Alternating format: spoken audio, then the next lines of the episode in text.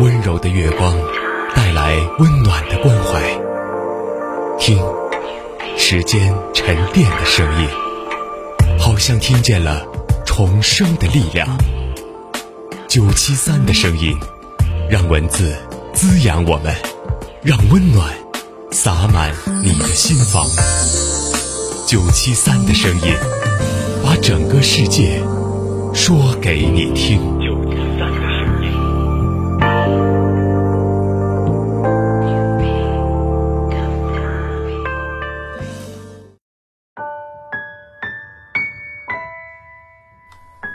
晚上好，这里是九七三的声音，我是硕轩。最近，一向阳光的愚昧突然变得很沮丧。公司有一个精英团队，负责主力品牌的核心业务。愚昧曾在入职的第三个月，就以最上进员工的身份杀进了精英团队。能与公司元老们一起工作，一直是愚昧引以为傲的事情。可是这个月，愚昧却意外的被调去了其他部门。他因为业绩不好，被精英团队除名了。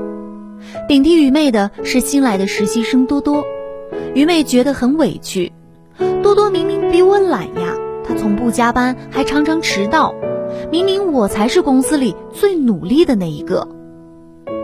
愚昧的确是一个很努力的人，他勤奋，永远都是第一个上班，最后一个下班。他很上进，他有一个网盘，存满了在网上搜集的各种学习资料，专业类的书籍时刻放在电脑边。他心态乐观，从不抱怨，随时能见到他和小伙伴们互相加油打气。我也很奇怪，为什么看上去如此正能量的一个人，居然在业绩上做不出成绩呢？这到底是哪儿出了问题？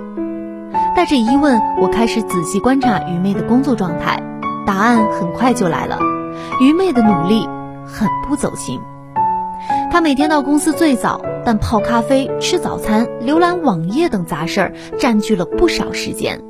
虽然他八点半之前就进了办公室。但真正投入工作的时间却在九点半以后。此刻的多多早已处理完邮件，列好了一天的工作计划。愚昧工作时虽然不怎么和周围的人说笑，但电脑上的 QQ 和微信页面却随时在跳闪。他放在键盘上的手指头几乎是没有停过。多多上班时间偶尔有跟邻座拉拉家常，但在处理事情的时候总是全神贯注。有时候我们叫他名字，他都听不到。我还发现，愚昧存学习资料的网盘只是用来存资料而已，那些资料他从来没有打开过。那些放在电脑旁边的专业的书，几乎都是未拆封或者拆了却没看过。与此同时，我听说多多报了个夜校培训班，每天风风火火的下班后就直接赶去学校上课了。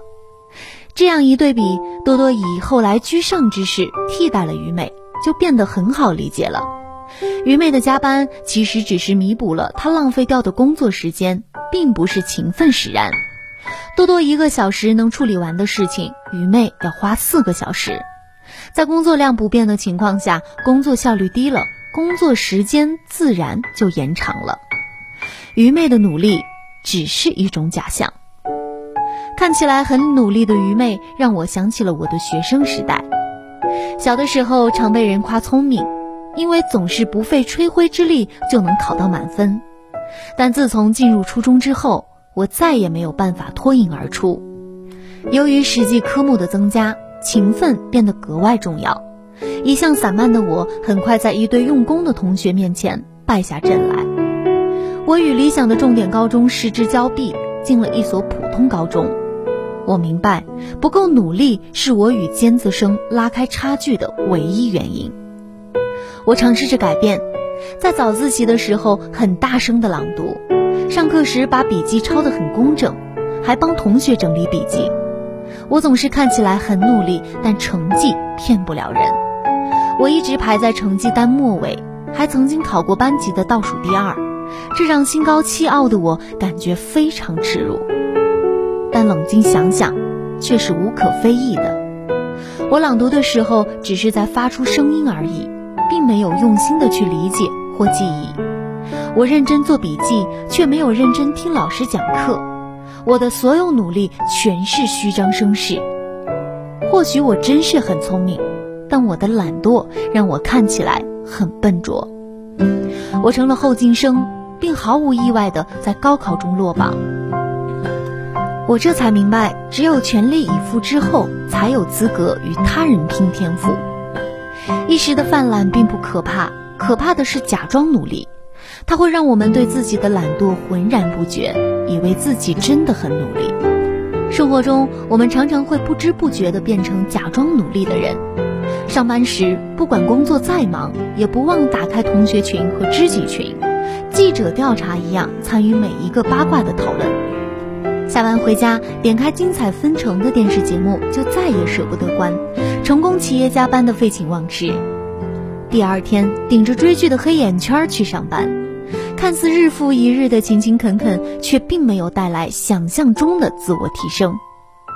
努力与收获是永恒不变的因果，表面上在刻苦学习，实际上是对着书本走神，怎么可能在知识的海洋里高歌猛进？表面上在认真工作，实际上在上班的时间里，朋友圈每一条更新都没有错过，怎么可能在职场当中出人头地？所有花拳绣腿式的努力都会徒劳无功。